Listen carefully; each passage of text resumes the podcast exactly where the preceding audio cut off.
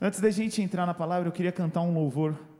Queria que você tentasse cantar junto comigo também, em nome de Jesus. Tu és apaixonante, por isso a cada instante eu quero estar em ti.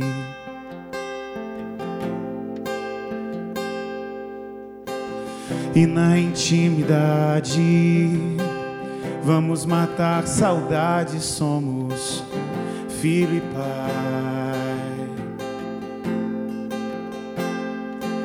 Que os meus olhos não se percam e minha mente só viaje para ti.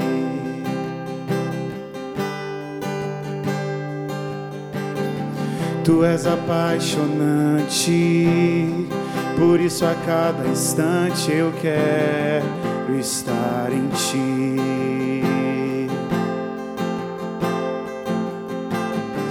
E na intimidade, vamos matar saudade, somos filho e pai.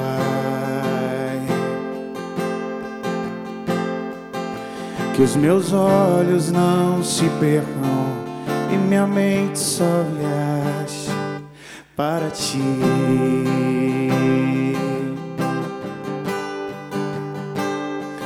Eu quero estar mais perto, podendo te sentir. Tua presença me traz paz, me faz um bem. Eu te amarei para sempre, com todo o meu viver. E no final da vida eu poderei dizer: Que bom ter Deus. Eu quero estar mais perto, podendo te sentir tua presença me traz paz, me faz um bem. Eu te amarei para sempre, com todo o meu viver. E no final da vida eu poderei dizer: Que bom ter Deus. Que bom ter Deus. Que bom ter Deus.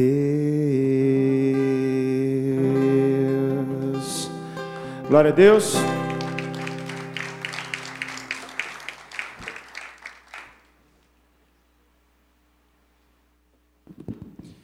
Glória a Deus. Essa canção falou muito ao meu coração porque traz à tona o grau de intimidade que eu tenho, que eu estou tendo, ou que eu deveria ter diante de Cristo e diante daquilo que Deus tem feito nas nossas vidas. Uma intimidade que nos faz estar na presença do Pai, que nos faz buscar a presença do Pai. E eu quero compartilhar algo que Deus tem colocado ao meu coração essas semanas. Quero que você abra a Bíblia em João, capítulo 12, versículo número 26. João 12, 26.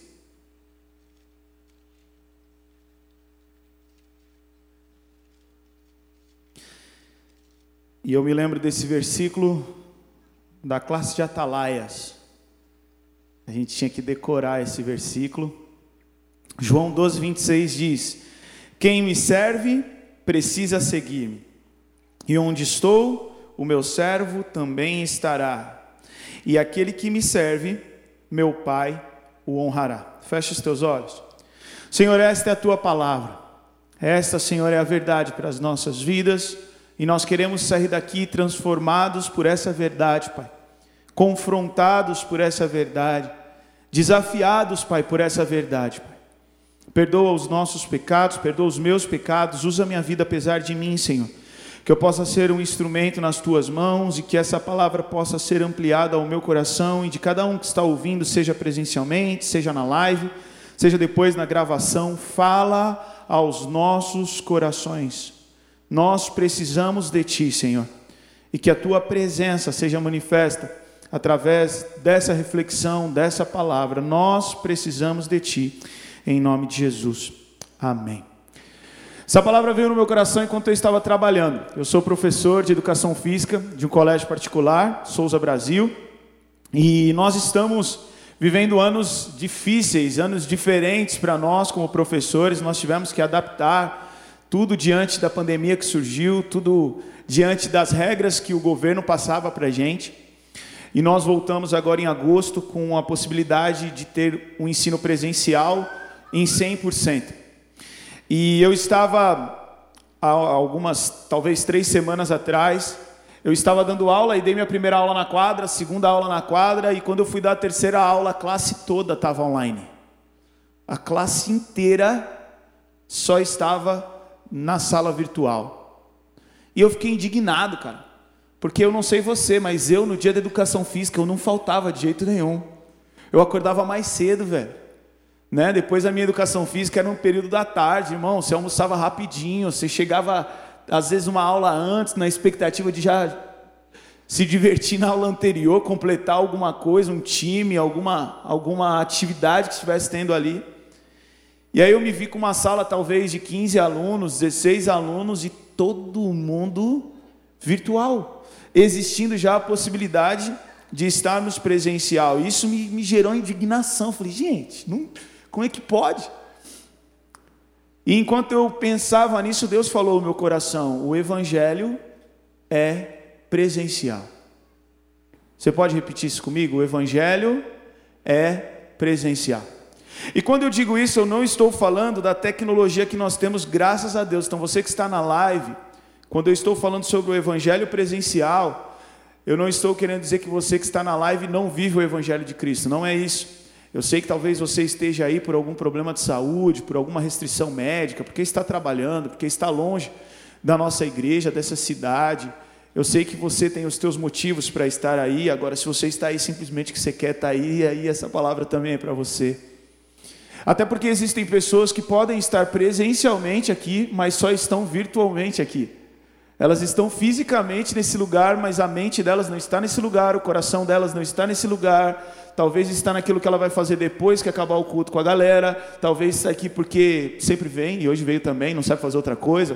Talvez esteja aqui porque os pais é, pedem com obrigação. Você está aqui nesse lugar. Mas o evangelho ele é presencial e eu quero confrontar o evangelho presencial como um evangelho real diante do evangelho à distância. E volto a falar, a distância não estou falando a distância da live, mas a distância de coisas fundamentais para que possamos viver um cristianismo. EAD é ensino à distância, mas eu quero aproveitar essa sigla que, que coincidiu e, e colocar aqui talvez algumas características do evangelho à distância, que na verdade não é um evangelho. Porque o evangelho ele é presencial. O evangelho, nós não podemos viver um evangelho à distância de Deus. Nós não podemos viver o evangelho à distância da igreja. Nós não podemos viver o evangelho à distância da comunhão com o Espírito Santo. Nós não conseguimos viver o evangelho à distância da palavra, à distância de um momento devocional. Isso não é o cristianismo real. Isso não é um cristianismo presencial ao qual eu e você ansiamos pela presença de Deus, seja num culto, seja numa vida devocional, seja ouvindo um louvor, nós ansiamos por essa presença. Mas o evangelho à distância, talvez, seja uma forma de evangelho daqueles que admiram o evangelho, mas não o vivem de fato.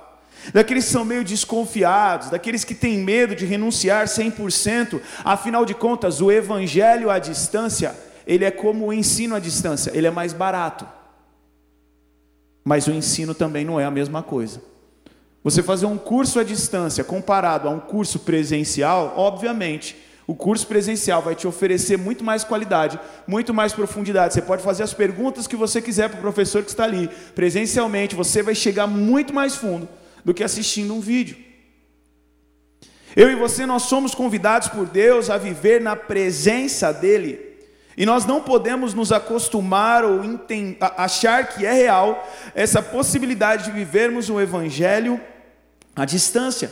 Até porque o nosso Deus, ele foi chamado de Emanuel, que significa Deus conosco, um Deus presente, um Deus presencial. Agora Pedro, em Lucas capítulo 22, versículo 54, ele talvez quis inaugurar o evangelho à distância, o cristianismo à distância. Nesse contexto, Cristo foi preso. E o texto diz que Pedro começa a seguir Jesus de uma certa distância. Vamos para o texto? Lucas capítulo 22, versículo 54, diz assim: Então, prendendo-o, aqui falando de Jesus, levaram-no para a casa do sumo sacerdote. Pedro o seguia à distância. Mas quando acenderam um fogo no meio do pátio, ele se sentou ao redor dele, Pedro sentou-se com eles. Uma criada viu sentado ali à luz do fogo, olhou fixamente para ele e disse: Esse homem estava com ele. Ou seja, esse homem estava na presença. Esse homem andava presencialmente com Jesus, mas aqui ele decidiu viver EAD, viver um evangelho à distância. E ele responde: Mulher, não o conheço. Pedro escolheu viver à distância de Jesus. Pedro escolheu viver à distância da congregação. Pedro escolheu viver uma certa distância que para ele era seguro, afinal de contas, se ele tivesse muito perto de Jesus, ele ia ter oposição. Se ele tivesse muito perto de Jesus, ele poderia ser preso e morto, mas na verdade isso não podia acontecer, porque Jesus já tinha lançado sobre ele a promessa de que ele iria iniciar a igreja de Cristo. Poderia acontecer várias vezes, várias coisas se ele falasse sim, eu andava com Jesus, eu creio nele. Podia acontecer muita coisa, mas uma coisa não ia acontecer, ele não podia morrer. Porque existia uma promessa de Deus que a igreja primitiva, a partir de Pedro, teria um boom ministerial. Mas porque ele estava à distância, já mostra que ele não estava fiel, ele já não estava junto, ele já não estava como ele estava antes. Nós vemos um Pedro que cortou a orelha de Malco tempos antes disso. Nós vemos um Pedro que falava: Não, nós não vamos pegar em arma, não vai se entregar, não. Jesus, Jesus falou: Arreda-te daqui, Satanás. Você pensa como homem, não como Deus. Mas veja que Pedro, nesse momento, ele começa a seguir Jesus à distância, ele está à distância da congregação, dos fiéis ali, daqueles que criam em Jesus. Três versículos depois, que a Bíblia relata que ele estava à distância, relata que ele nega Jesus. E o que Deus falou no meu coração é que quando eu e você estamos à distância de Cristo, nós estamos talvez a três versículos de negar a Jesus, ou a três convites de negar a Jesus, ou a três semanas de negar, a três tentações de negar, algumas brechas para que então você negue a Jesus. E mais uma vez, eu não estou falando de uma live, eu não estou falando da tecnologia que nos possibilita, na verdade, buscar a Cristo.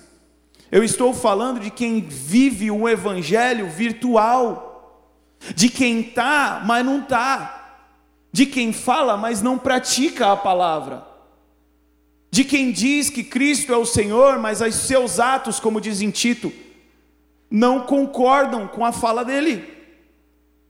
O EAD, o ensino virtual, o ensino à distância, ele é virtual. O evangelho à distância, ele também é virtual. E o virtual, quando você vai no dicionário, o significado de virtual é sem efeito real. Significa virtual também simulado, ou seja, eu estou chamando de EAD, Evangelho à Distância, o Evangelho hipócrita. O evangelho, o evangelho que você talvez esteja fantasiado do estereótipo cristão, mas Cristo não é o centro do meu coração, do seu coração. E a palavra de Deus diz em João 13, 2 o seguinte: ó, e acabada a ceia, tendo já o diabo posto no coração de Judas Iscariotes, filho de Simão, que o traísse. Perceba que Judas ele já estava na presença de Jesus de maneira virtual. Ele estava junto de Jesus no que se diz respeito ao ambiente em que ele estava. Ele estava na ceia do Senhor, mas o coração já não era mais com Deus. O diabo já tinha conseguido colocar no coração dele que o traísse, que ele entregasse a Cristo Jesus eu quero que você entenda que Judas, ele parecia discípulo. Judas andava com discípulo. O texto bíblico vai falar que Judas cuidava do dinheiro da turma. Ele era o tesoureiro da igreja. Não era uma igreja como uma igreja hoje, porque o contexto de Atos ainda não havia acontecido. mas ele cuidava da parte financeira. E para para pensar comigo, você acha que Pedro ia deixar um cara que não andava com Jesus cuidar do dinheiro? Do jeito que Pedro era?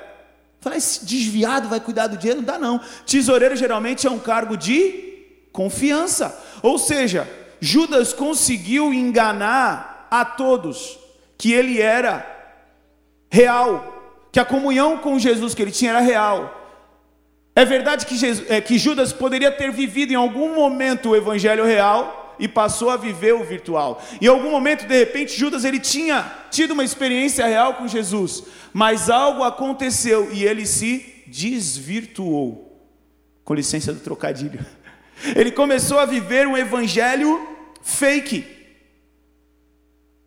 E é isso o que acontece quando a gente se distancia de Jesus, quando a gente se distancia da palavra, quando a gente se distancia da comunhão com o Espírito Santo, quando a gente se distancia dos irmãos, não existe evangelho sem Cristo, não existe evangelho sem igreja, não existe evangelho sem comunhão com os irmãos, a Bíblia nos diz isso. Adam, mas nós estamos na graça e Deus não habita em templo feito por mãos humanas, é verdade, mas Efésios capítulo 3, versículo, versículo 10 diz que o objetivo dessa graça é se manifestar por meio da igreja. Então a igreja tem o papel de manifestar a graça de Deus, através da pregação e de diversas formas diferentes. O evangelho virtual, esse evangelho à distância, ele vai formar um tipo de falso cristão. O crente fake, ele é como uma fake news. O que, que sustenta a fake news? Ou destrói a fake news? O tempo.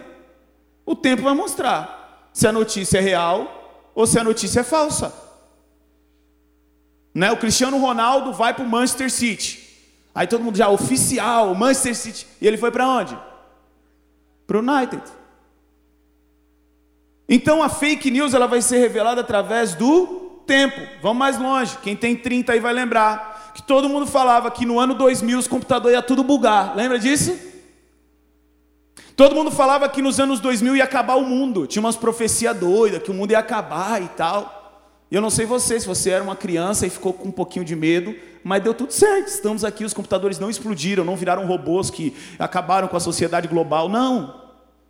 Era uma fake news. Eu vou puxar um negócio mais antigo e talvez eu liberte algo na sua vida essa noite. Eu não sei se você acredita nisso, mas tomar leite e depois comer manga não morre. Tá bom? Se você alguém contou isso para isso que passar mal, que fica isso não é, isso é fake news. Mas você sabe por que, que essa fake news existe? Por questão de curiosidade agora? Porque na época da escravidão, os caras iam trabalhar colhendo manga e o que, que eles faziam? Comia manga. Aí os padrão falou, dá leite e vão falar o seguinte: se tomar leite, comer manga, morre. Aí os caras não comiam manga com medo de morrer, entendeu? E os que comiam não espalhou a notícia, porque pegou né, o negócio de que morria. Mas a fake news ela cai por terra por causa do tempo. Eu sou educador e hoje nós temos vivido um tempo em que as pessoas têm falado sobre educação positiva. Educação positiva, eu estou sendo simplório, fala que você tem que pegar a criança e você desenvolver ela a escolher. Você não precisa ficar impondo, você tem que desenvolver ela a escolher. Você vai falar para ela: não, olha, é melhor você fazer isso. Eu até brinquei esses dias no Instagram. Peguei a Maria Flor e falei: Maria, precisa trocar a fralda, filha. Você quer trocar a fralda? Ela: não. Falei: filha, você não está compreendendo o que eu estou querendo dizer. Pode gerar uma infecção urinária. Falei: isso é muito perigoso na sua idade. Diante dessa informação, você quer trocar a fralda? O que, que ela falou? Não. E eu dei mais três, quatro argumentos. E o que, que ela falou? Não, mas ela não tem idade para querer. O que, que aconteceu? Eu peguei, ela foi resmungando, mas nós fomos lá, e trocar uma fralda. A educação positiva fala que você tem que desenvolver a criança para ela escolher, é bem filosófico, bem interessante. E tem lá suas bases de verdade psicológica. O meu cunhado, ele não é cristão, e ele fala um bagulho que eu acho sensacional. Ele fala: presta atenção, eu fui criado de um jeito, deu certo. Eu vou replicar esse jeito. Porque esses caras que estão fazendo esses negócios novos aí, a gente só vai ver o resultado disso aí daqui a 30 anos. Só que vai custar a vida da criança. Vai custar a vida do adolescente. O que eu estou querendo dizer é: a nossa geração é a geração que tudo pode. A nossa geração é a geração mais empoderada que já teve. A nossa geração é uma geração que relativiza absolutamente tudo, inclusive a palavra de Deus. Só que essa mesma geração é a geração mais depressiva, mais ansiosa e mais suicida. E aí eu pergunto: o que adianta a liberdade falsa que as escolhas têm dado para essa geração. Eles têm tudo. Eu estou dizendo isso por quê? Porque esse tipo de ensino, nós só vamos saber se vai dar certo ou não daqui a 30 anos. Eu prefiro ficar com a palavra. Ensina a criança no caminho que se deve andar, né? Se ensina ou não. Um filho largo, deixado a si mesmo envergonhará os seus pais. Tem uns textos bíblicos que depois você pode pesquisar sobre a varinha. Não sei se serei cancelado diante disso. Não é uma varinha mágica, mas ela faz mágicas para a glória de Deus. Mas o crente fake, ele vive diante dessas fake news. É, é, esse evangelho virtual, ele gera crente sem compromisso. É um crente que ele não gostou, ele receta. Um crente que ele não gostou, ele troca de canal. Ele não gostou, ele muda de filme da Netflix. E a gente, a gente é da geração, os jovens aqui, mais de 25 talvez, a gente é da geração que a gente alugava um filme, fala aí Moisés. E o filme era ruim, mas a gente falava, eu vou pagar. Eu vou assistir que esse troço vai melhorar, não é possível. Porque se você devolvesse na metade, você ainda pagava dois reais a mais para os caras rebobinar a fita para ti. Porque você tinha que entregar a fita rebobinada. E numa dessas você largava lá, entregava e largava dois reais. Mas hoje a gente está lá, não gostou. O Luan me perguntou se vai ver, o, vai ver o Messi e o Neymar, ou você vai ver o Rigoni, misericórdia, e o Pablo. Falei, irmão, eu vou ver os dois, que eu fico com o controle assim, e a gente vai mudando de canal, porque no jogador brasileiro, quando cai no chão, é 15 minutos para ele levantar. Aí tu vê metade do jogo dos caras lá na Europa, e depois você volta, ele ainda está trocando, está vendo o que vai acontecer. O evangelho virtual, ele gera o cristão fake, ele gera o cristão sem compromisso, ele gera o cristão moderno. O cristão moderno não tem verdade nenhuma absoluta. O cristão moderno tudo é relativo. O cristão moderno, ele, ele sempre vai achar algo para embasar o pecado dele. E isso é muito louco. Porque a minha geração peca? Lógico que peca. Nós, nós era adolescente, nós aprontava, aprontava, mas um olhava para o outro e falava, estou na paçoca no bagulho pastor Luizão perguntava, tá firme na rocha ou na paçoca? Nós falava, na paçoca, estamos mal. Essa geração, ela embasa teologicamente a paçoca dela. E você vira um herege, porque você está na, na rocha. Você é muito radical. O cristão moderno, ele, ele, ele não é, imagina um X, X bacon egg. Ele não é o porco que dá o couro, que se dá para o hambúrguer. Ele é a galinha, ele só dá o ovo e sai fora. Ele não tem um comprometimento 100%. Ah, vou fazer um X-Bacon Egg. Você quer ser o quê? Eu quero ser a galinha. Vou lá, dou o ovinho, saio fora. Beijo, tchau, a gente se vê domingo que vem. O porco não. O porco ele dá a vida dele. E a palavra de Deus diz que Jesus morreu por todos para que os que vivem não vivam mais para si mesmos, mas por aquele que morreu e ressuscitou. É para você ser bacon, não é para você ser ovo, irmão. O evangelho real, o evangelho presencial, ele requer a nossa vida inteira de integridade com Cristo. Esse é o nosso desafio diário. Quem se contenta com aquilo que é virtual não sabe o que está perdendo. Ou alguém aqui já ficou rico porque ficou rico no banco imobiliário.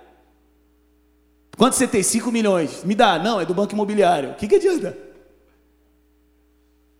Se eu falar para você que a minha casa toda já foi para Israel, eu vou estar tá mentindo. Porque a minha esposa já foi para Israel. Eu também. Só que eu fui pelo YouTube. Eu sigo um monte de canal de um monte de guia de Israel. Então, às vezes, o pastor está conversando comigo sobre alguma coisa de Israel. Eu falo, tô ligado, isso aí já vi lá no vídeo lá. A Marcela começa a comentar alguma coisa. E às vezes ela fala, eu fui nesse lugar. Eu falo, tu sabia que esse lugar é isso, é isso, é isso? Porque eu fico vendo os guias lá mostrando. Agora eu te pergunto, quem, quem conhece Israel? Eu ou a Marcela? Marcela, eu conheço virtualmente, não sei o cheiro, não sei o calor, eu não sei a distância de uma bagaça da outra bagaça, porque é totalmente ilusivo virtual. A gente precisa viver na presença, porque o presencial é muito melhor.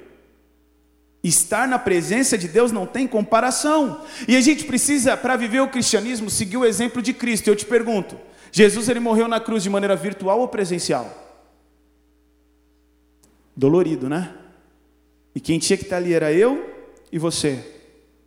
Bem-vindo ao cristianismo real. Um cristianismo em que Cristo se deu presencialmente por mim e por você. E nós não podemos viver esse evangelho de maneira virtual. Hoje nós temos o evangelho, o, o, ensino presencial, nós temos o ensino à distância e nós temos o que hoje eles chamam de ensino híbrido. O que, que é o ensino híbrido? O ensino híbrido é um pouco de presencial e um pouco de EAD, um pouco de virtual. E essa palavra híbrido significa junção de raças. Os caras usam muito isso na biologia para juntar plantas ou animais. Por exemplo, você pega o cavalo e, a, e uma jumenta, e aí você vai ter um burro ou uma mula. Dá para perceber que o resultado do hibridismo não é muito legal. que você tem um cavalo e uma jumenta, aí vai dar o burro ou a mula. Até os nomes é xingamento. E o que, que seria o evangelho híbrido? O evangelho híbrido é quando você pega o evangelho sã doutrina e você adiciona alguma coisa, a tua vontade, o teu conceito cultural, a tua filosofia, o teu achismo. A, tá, eu acho que então tá bom. Então o nome disso é evangelho híbrido. E isso não é uma novidade, porque em 2 Timóteo capítulo 4 já fala: "Pois virá o tempo em que não suportarão a sã doutrina. Ao contrário, sentindo coceira nos ouvidos, juntarão mestres para si mesmos, segundo os seus próprios desejos. Eles se recusarão a dar ouvidos à verdade, voltando-se para os mitos. O evangelho híbrido é quando você começa a adicionar alguma coisa. E aqui ele está falando, não suportarão a sã doutrina, ou seja, o evangelho real, o evangelho puro. Em Tiago ele vai falar, adúlteros, vocês não sabem que a amizade com o mundo é inimizade com Deus. Quem quer ser amigo do mundo, perceba que ele não fala quem é amigo do mundo, ele está falando de desejo aqui. Quem quer ser amigo do mundo, faz-se inimigo de Deus. Antes de você ser, quando você quer ser, você já se faz inimigo de Deus. Ou vocês acham que é sem razão, que as escrituras, que a escritura diz que o espírito que, que ele fez habitar em nós tem fortes ciúmes. O que, que é adulterar? Gasolina adulterada. Falando em gasolina, eu acho que meu carro vai começar a andar com Coca-Cola, que está mais barato. O que, é a gasolina adulterada? Você vai lá e adultera com um copo d'água. Está adulterado. Ah, mas é só um pouquinho, mas está adulterado. Você mudou do original. O que eu aprendo com esses textos é que existe diferença entre o cristão e o ímpio. Nós não andamos igual. Nós não andamos. Tinha uma brincadeira infantil que falava, nós andamos igual. Nós... Não tinha? Para um lado e para o outro, para frente. Tem gente que está assim com o mundo, andando igual com o mundo. E há diferença. Olha esse texto que bonito de Ezequiel 44. Os sacerdotes ensinarão o meu povo a distinguir entre o santo e o profano e lhe darão entendimento quanto à diferença entre o impuro e o puro. Existe diferença. Nós somos estrangeiros. E eu me lembro de fazer evangelismo ali no Gonzaga, quando adolescente, e um cara, quando pegou o panfleto, cumprimentou a gente, a gente sabia que ele era gringo. O cara era italiano. Por quê? Por causa do sotaque dele. A gente já sabia que esse cara não era brasileiro. Presta atenção, a gente é estrangeiro. A gente fala diferente. A gente tem um sotaque diferente. Tem lugares que você vai e você percebe que a vestimenta é diferente, dependendo do lugar que você está, a gente se veste diferente. Tem festa diferente, não é? Tem lugar que tem uma festa local diferente da outra, é isso. A gente é estrangeiro, a nossa festa é uma festa diferente. Tem, não sei se você viu o Cristiano Ronaldo, acho que ele foi no Japão ou na China. Me desculpe a, achar que é parecido, que os caras falam que é muito diferente, para mim não é tanto. Mas ele foi no Japão, na China, e aí colocaram uma fizeram tipo uma surpresa para ele num programa, tipo um Faustão de lá, e aí entrou tipo um, uma escola de samba, tá ligado? Acharam que ele era brasileiro, velho. Aí, tipo, tá os caras lá na escola de samba, mó sambão, as mulheres sambando, e o Cristiano Ronaldo com uma cara assim, tá ligado? Tipo, o que que é isso, velho? Tô entendendo. E aí, o pessoal, tipo, ó, oh, pra você e tal, e ele sem entender. Por quê? Porque não, é, não combina com ele, ele é português, ele não é brasileiro. Tem coisa que não combina mais. Você é cristão, você é estrangeiro, você não é desse mundo. E a palavra de Deus diz em 1 João algo que eu me pergunto. Ó, o texto diz assim: Não amem esse mundo, nem as coisas que ele oferece. Quando amam o mundo, o amor do Pai não está em vocês. Ele fala para nós não amarmos o mundo, nem as coisas desse mundo. Aí eu fico pensando, hoje em dia, beber não tem mais nada a ver para alguns. Balada não tem mais nada a ver para alguns. Transar antes do casamento não tem mais nada a ver para alguns. Droga não tem mais nada a ver para alguns. Ficar fora da igreja não tem mais nada a ver para alguns. Eu me pergunto, o que, que, são as coisas desse mundo? Acabou a lista. Mas graças a Deus o texto, o texto segue dizendo: porque o mundo oferece desejos intensos de prazer físico. Eu não sei se o que eu falei tem envolvimento com prazer físico, creio eu que sim.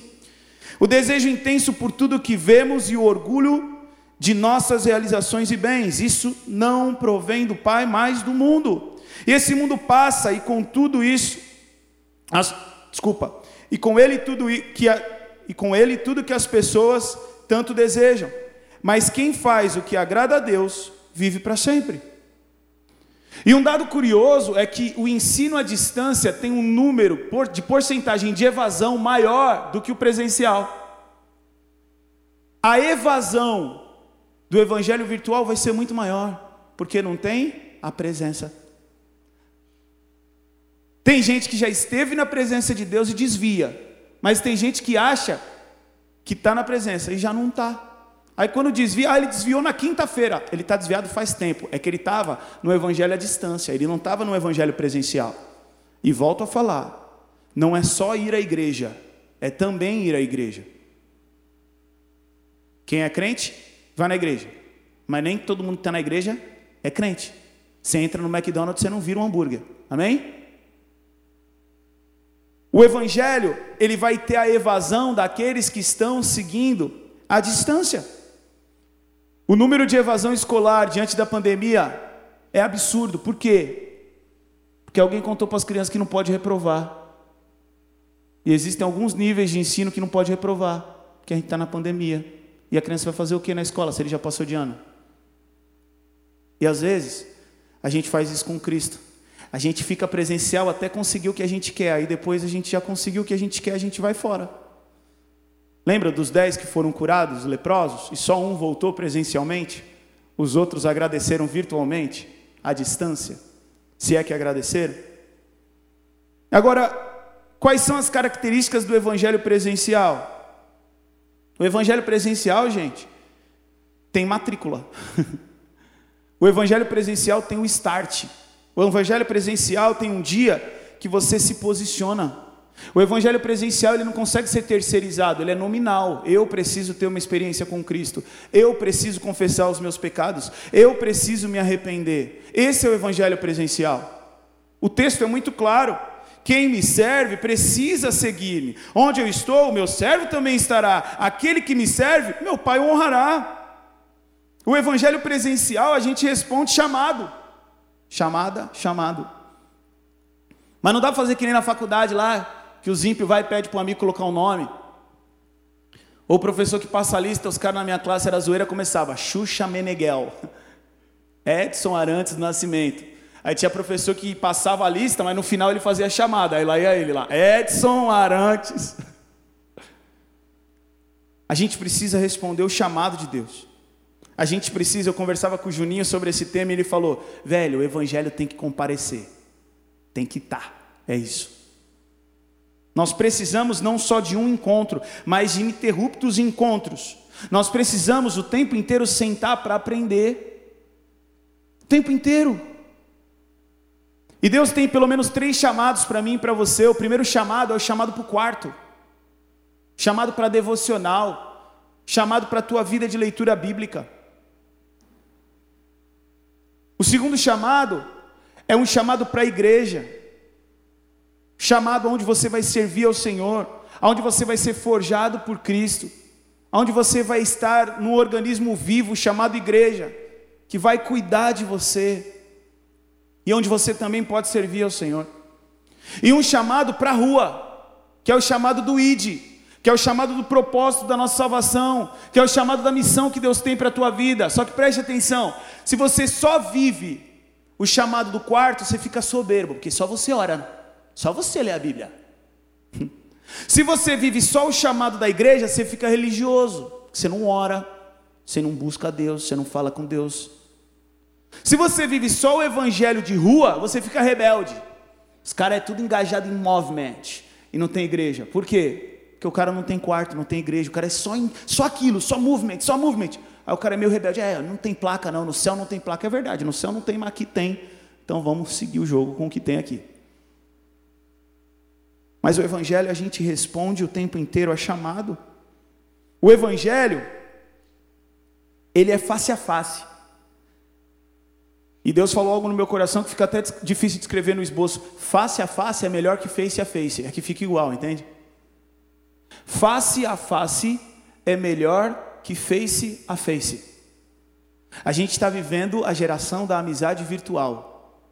E aí ninguém confronta ninguém. Porque o amigo que você tem confronta, o que, que você faz? Você silencia, você bloqueia, você não segue. Aí você vive a tua panelinha de maneira virtual. Só que olha o que a Bíblia vai dizer. Jacó, em Gênesis 32, 30, ele fala assim: Eu vi o Senhor face a face. Não fala eu vi o Senhor no Instagram. Eu vi o Senhor na live. E quando eu digo live, mais uma vez, gente, eu não estou falando com você que está com necessidade de estar na live. Que Deus te abençoe em nome de Jesus. E que se tudo passe, você possa estar conosco. Eu estou falando com quem fala, ah, não vou não, velho, vou ficar aqui mesmo, aqui é na mesma. Não é na mesma. Face a face é melhor que face a face. O evangelho é face a face com a igreja. Olha o que João vai dizer aqui, olha. Capítulo 1 de 2 João, versículo 12, diz assim: Olha, tenho muito que escrever a vocês, mas não é meu propósito fazê-lo com papel e tinta. Em vez disso, espero visitá-los e falar com vocês face a face, para que a nossa alegria seja completa. Para que a nossa alegria seja completa, eu prefiro falar face a face. Dá para entender? Alegria completa, face a face. Face a face com Deus, face a face com a igreja. João ele estava falando: olha, eu queria falar uma par de coisa para vocês, mas não é a mesma coisa eu escrever, não é a mesma coisa eu mandar o WhatsApp, não é a mesma coisa o Instagram, não é me... precisa ser face a face. O evangelho é face a face com Deus, é face a face com a igreja, é face a face com irmãos. Gálatas capítulo 2, versículo 11, Paulo diz assim: Quando, porém, Pedro veio a Antioquia, enfrentei-o face a face por sua atitude condenável. Adam, face a face com o irmão, dá uns BO, sai faísca. Isso, seja bem-vindo ao cristianismo. Que bom e agradável é que os irmãos estejam em comunhão. E Deus vai te tratar no relacionamento. Aí o cara tem dificuldade de relacionamento, ele se isola. E o que que isso gera? Uma dificuldade ainda maior de relacionamento. E o que que ele faz então? Ele se isola. E aí ele vive a vida sozinha. Só que João fala, presta atenção, para a alegria ser completa, vamos parar com esse negócio de mandar carta, vamos falar pessoalmente. O evangelho é comunhão com Deus e comunhão com os irmãos. O Evangelho é comunhão com Cristo, com a igreja e com irmãos, é face a face. O Evangelho presencial, ele tem uma metodologia, como todo ensino tem. Cara, o Evangelho não mudou. O texto diz: quem me serve precisa seguir-me. Precisa é o seguinte: a metodologia é: siga-me. A metodologia é arrependimento, a metodologia é pela fé, a metodologia é obediência, a metodologia, me, metodologia é obedecer a Deus acima de todas as coisas. É a santidade, as coisas não mudaram. É Bíblia, é oração, é jejum, é congregar. Esse é o evangelho real, que eu estou chamando de evangelho presencial, porque muitos têm optado por um evangelho à distância, um evangelho virtual, que não é evangelho. E sabe o que é difícil da gente entender? É que num primeiro momento parece que tudo está igual, porque eu estou assistindo culto aqui, alguém está assistindo culto em casa. Volto a falar, se você tem necessidade, irmão, que Deus te abençoe. Eu estou falando com quem está porque quer. Só que o resultado não é igual. Jesus ele fala de alguém que constrói a casa na rocha e alguém que constrói a casa na areia. Os dois estão no mesmo ambiente. Num primeiro momento, o cara já está com o pé na areia, curtindo a vida, e o outro está lá fazendo, cavando para construir a casa dele, porque construir em cima da areia é muito mais fácil, muito mais rápido. Só que no dia mal é que a gente vê quem é e quem não é. E se a gente viver o evangelho virtual no dia mal, a gente vai descobrir que tudo era simulado, que faltava o principal, a presença de Deus. Sansão, ele tinha uma força que quem via falava, velho, só Deus na vida desse cara.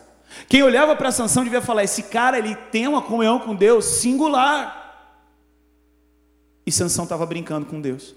Sansão era um crente virtual. Só que é o seguinte, um dia ele brincou, outro dia ele brincou, e aí chegou o dia que a Bíblia vai dizer e Sansão não sabia que a presença de Deus não era mais com ele. Aí deu ruim. Ele não sabia que a presença de Deus não era mais com ele. O problema é a consequência. Maria e José estavam com Jesus. E daqui a pouco eles foram viajar e cadê Jesus? Ah, eu acho que Jesus está ali, eu acho que Jesus está ali. Jesus não estava com eles. Quantas vezes as pessoas estão achando que estão com Jesus, que estão na presença de Jesus, quando na verdade Jesus está longe. E curiosamente, Jesus estava no templo. O evangelho presencial, ele tem essa metodologia.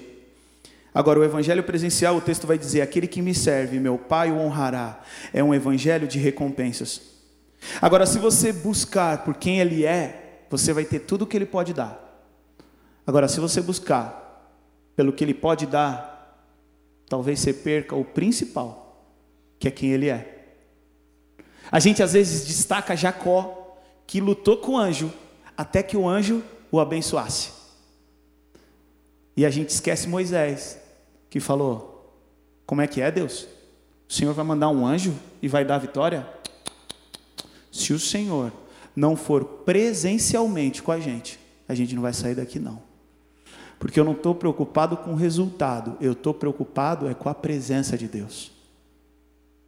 O que eu quero é viver na presença. Agora é óbvio, na presença tem milagres, tem bênçãos, tem vida com propósito. O extraordinário de Deus vai acontecer, isso é verdade.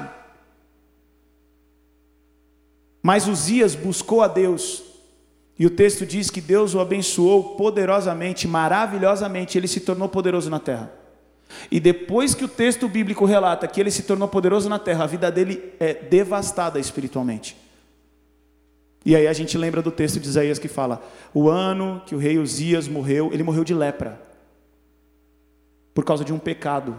E a lepra não te mata de maneira instantânea, ela vai te matando. O evangelho virtual, ele não vai te desativar de um dia para a noite, ele vai minando, ele vai te consumindo. A lepra ela vai crescendo, o problema ele vai crescendo e você não vai percebendo, aí tem um dia que você morre. Pedro, três versículos depois que estava vivendo a distância, negou Jesus. Feche os teus olhos.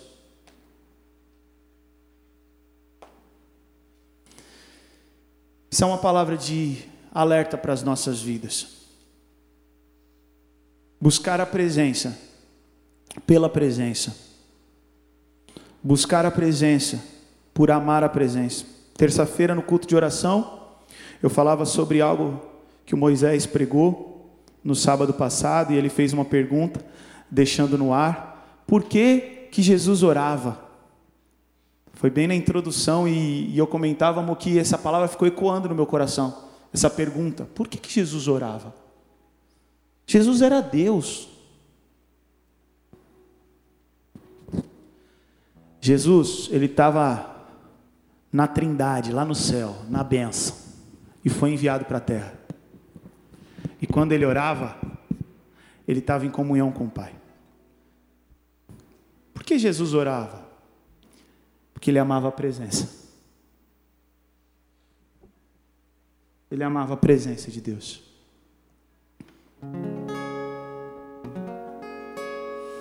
Coloca a tua vida diante de Deus. Eu vou cantar o mesmo louvor. Mas eu queria que você antes disso falasse com o Senhor, em nome de Jesus.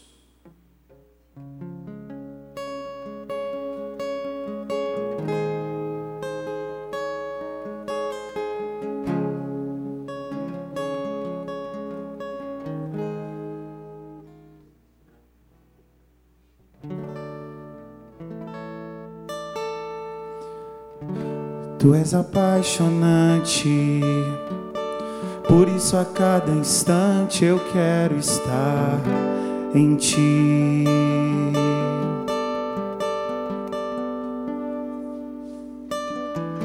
E na intimidade, vamos matar saudades, somos filho e pai.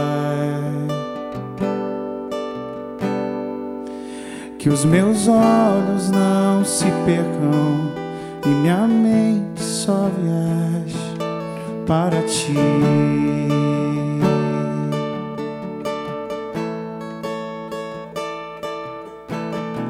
Tu és apaixonante, por isso a cada instante eu quero estar em ti, na tua presença.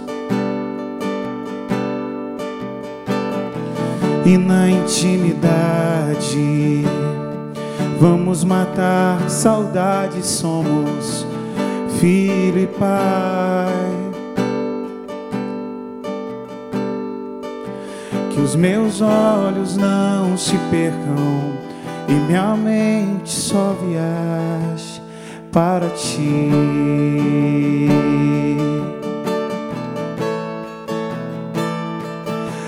Quero estar mais perto, podendo te sentir.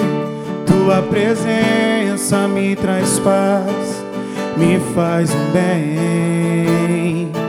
Eu te amarei para sempre, com todo o meu viver. E no final da vida eu poderei dizer que bom ter Deus. Declaro, eu quero estar mais perto. Eu quero estar mais perto, podendo te sentir. Tua presença me traz paz, me faz um bem. Eu te amarei para sempre, com todo o meu viver e no final da vida eu poderei dizer que bom ter Deus. Que bom ter Deus. Que bom ter Deus. Se Deus falou com você essa noite e você foi desafiado a chegar nesse lugar de intimidade, a buscar esse lugar da presença de Deus, se Deus falou contigo em alguma questão particular, fica de pé no teu lugar em nome de Jesus. Se o Evangelho te confrontou de alguma maneira, acerca da tua vida devocional, acerca daquilo que você precisa ir mais fundo na presença de Deus.